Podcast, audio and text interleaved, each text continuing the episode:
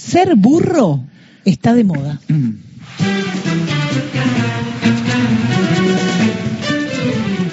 Vuelven palabras, ¿no? El otro día, el diario en que trabajo puso burradas, que yo no, no, no, se usa tantérrimo ya, no se usa tantísimo esa expresión cuando yo era pibe. Sí que se usaba y que inclusive había, en fin, algunos mecanismos este, didácticos opinables en mi tiempo, ¿no? Es decir, yo no, no llegué a tener, eh, no llegué a ver en la escuela pública en la que me eduqué eh, que se pusieran orejas de burro y te mandaban y te mandaban a un rincón, pero que te recontra decían burro y que por ahí un tirón de orejas por lo que fuera, digo, te podía tocar, podía pasar. Hace muchos años, hace mucho. Bueno, no, es pésimo, no, no tiene, es, pésimo, eh, es pési- son pésimos esos simplismos, son pésimos esos tratos, pero existían. ¿Qué existe desde siempre en la Argentina? existe la idea de que ser burro está mal, que hay que tener conocimiento, que hay que estudiar. La movilidad social en la Argentina se, se ratifica, se conforma, se realiza en parte por la mayor capacitación académica e y en instrucción de las personas y de las familias. Te voy a mezclar dos temas o tres y como te los voy a mezclar un poco, te los adelanto. Me, me interesa hablar algo de variaciones, no tan tremendas, pero algunas, en lo que es lo que son los sectores más visibles de la dirigencia política argentina, en particular de las figuras que llegan más alto, los candidatos a presidente o a presidenta en este caso, o a gobernadores, ponele. Me interesa compararlos con, lo, con las figuras, los cuadros políticos de países hermanos y vecinos, cómo funcionan en esos países, y me interesa, y es lo primero que digo, darme por impresionado. No, la indignación no es mi, mi registro. Darme por impresionado acerca de cuán, esto que por ahí sugerí en el título, se ha puesto de moda ser ignorante, se ha puesto de moda ser burro. O sea, se dicen cosas, no estoy hablando de posiciones políticas extremas, con las que desacuerdo, pero digamos pueden tener alguna fundamentación, un hilo de razonamiento, algún, eh, algunos dogmas pueden tener algún basamento, fundamentos y demás. Las eh, mayores, los mayores conservadores en lo económico, los neoconservadores, etcétera, tienen bibliotecas publicadas, tienen premios Nobel a que citar, tienen gobiernos que realizaron, ministros de Economía, en fin. No es imprescindible ser ignorante para estar a la derecha. En este momento parece que queda bien. O sea, vemos unas derechas que son la Argentina entre ellas, pero no solo, cuando uno ve a Abascal, el candidato de Vox, que cuya voz hemos escuchado, voz con Z, hemos escuchado más de una vez ayudados por, por Juan Manuel Carr. Cuando uno ve al propio Freilló, que es muy limitado, un poco menos, digamos, medio bruto, lo violentos y brutos que son esas personas, lo que mienten, lo que distorsionan, hechos flagrantes, lo que no les importa, decir algo que va a ser refutado en dos horas porque dan por sentado que igual ya el efecto se causó. Y creo aparte, porque son ignorantes, porque creen que no pagan. Yo no sé si pagan o no pagan. Eh, intuyo que, que posiblemente no, que no pagan ningún precio por ser ignorantes. O sea, quedar, o sea, mentir no, no te, no te, de- no, no te daña mucho y decir cosas insensatas que no se sostienen en los hechos parece que no te daña tampoco. Impresiona. Patricia Bullrich, Ramiro Marra, te he dado ejemplos. Ramiro Marra dice, hay que cerrar el Colón si da déficit. Esto es, hay que cerrar el Colón. Listo. ¿Cree el tipo que hay que cerrar el Colón? No, es un bobo que repite, que repite el eslogan, que repite Milei, que es un poco más, que Milei tiene una formación mejor que, que este muchacho, seguramente no va a ser muy difícil, y por ahí piensa un poco y por ahí se instruye, y no dice lo mismo. Y Marra dice hay que cerrar el Colón. Nadie le presta atención porque se votará se votará o no se votará con él, por él masivamente, su candidato en la Ciudad Autónoma de Buenos Aires a intendente, a, perdón, a jefe de gobierno, pero, más o menos, pero eh, nadie, es un voto expresivo, es un voto testimonial, pero puede decir cualquier cosa. Patricia Burri dijo ayer que iba a ir al Banco Central a verificar con una cámara de televisión si estaban las reservas. Y la, eh. Entonces voy a ir con una cámara.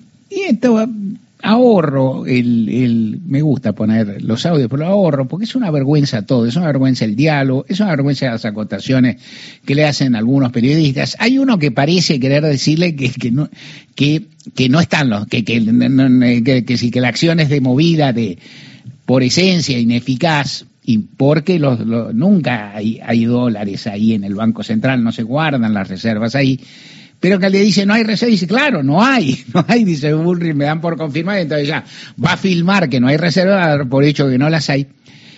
Y, y ella piensa que esto la beneficia, que, que, ese, alegato queda, y puede ser.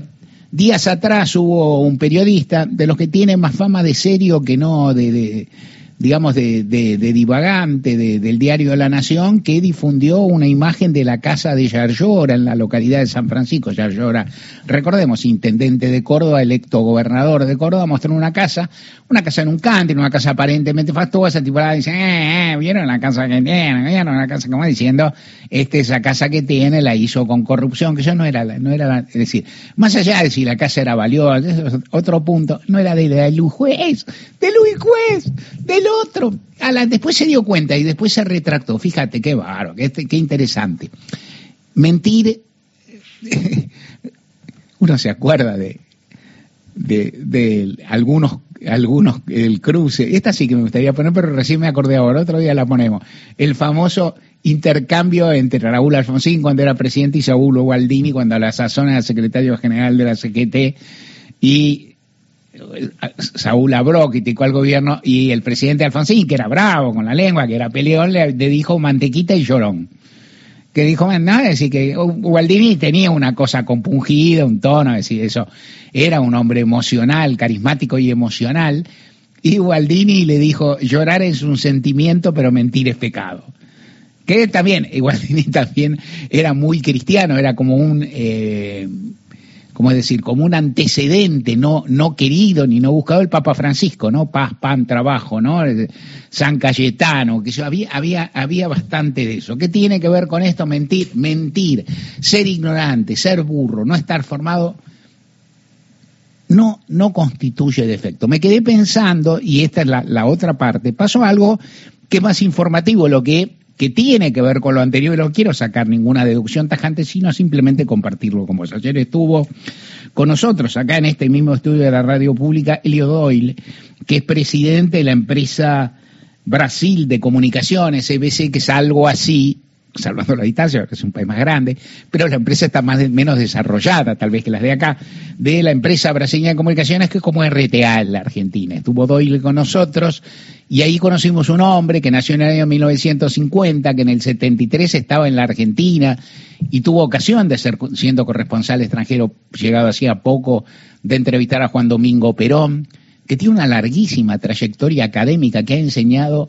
en universidades desde hace muchísimos años, eh, uno podría decir prácticamente toda su vida útil, que tiene un título de grado, que tiene un posgrado, que tiene un doctorado, que hace política desde los albores, que es fundador del PT, que trabajó en muchísimas redacciones de, de editor, de cronista, en muchísimos diarios, que estuvo en este mismo cargo y que ahora vuelve a, un sistema que fue, como decir, avasallado, dañado severamente en la presidencia de Temer y hecho puré en la, en la presidencia de Bolsonaro. Y me quedo pensando en la formación y la versación de esos cuadros.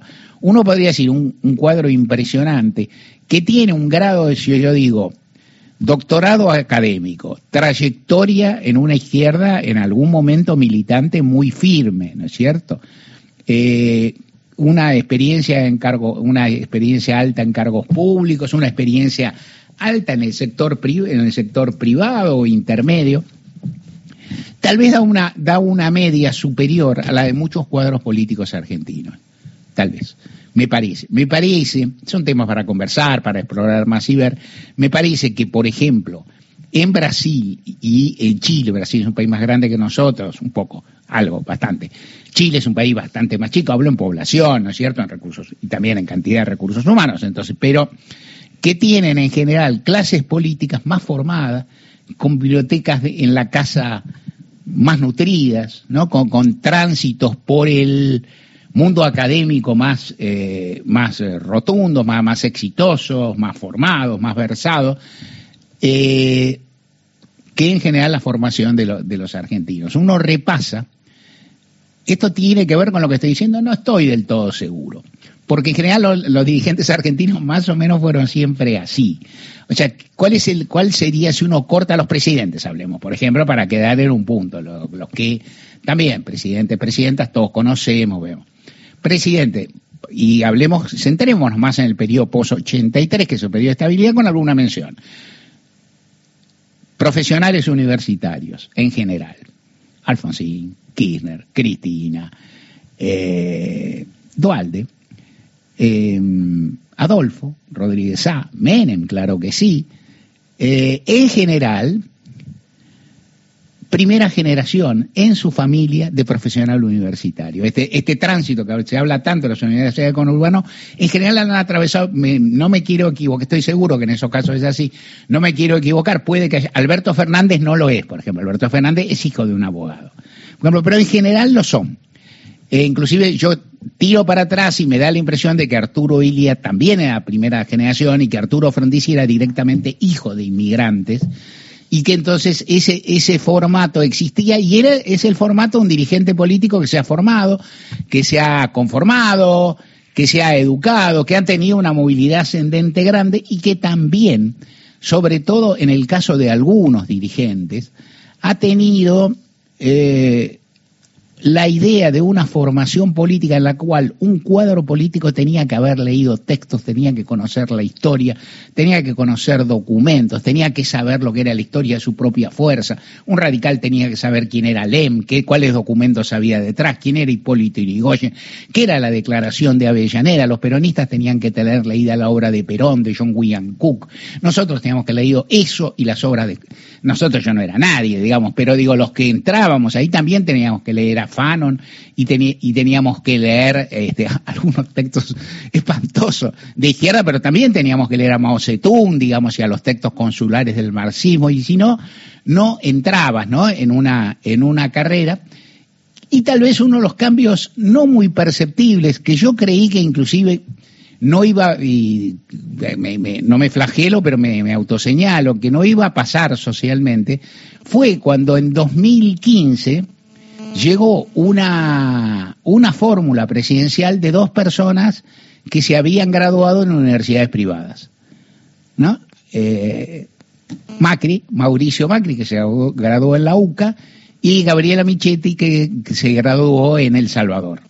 ¿No? Dos universidades privadas, nunca uno que yo recuerde, no sé si ha habido algún vice, por ahí me parece que no. También, por ejemplo, el Chacho Álvarez daba el mismo formato, o sea, era también el primer profesional universitario de su familia, me, acuerdo ahora. Elisa Carrió no, Elisa Carrió venía de una familia de juristas importantes.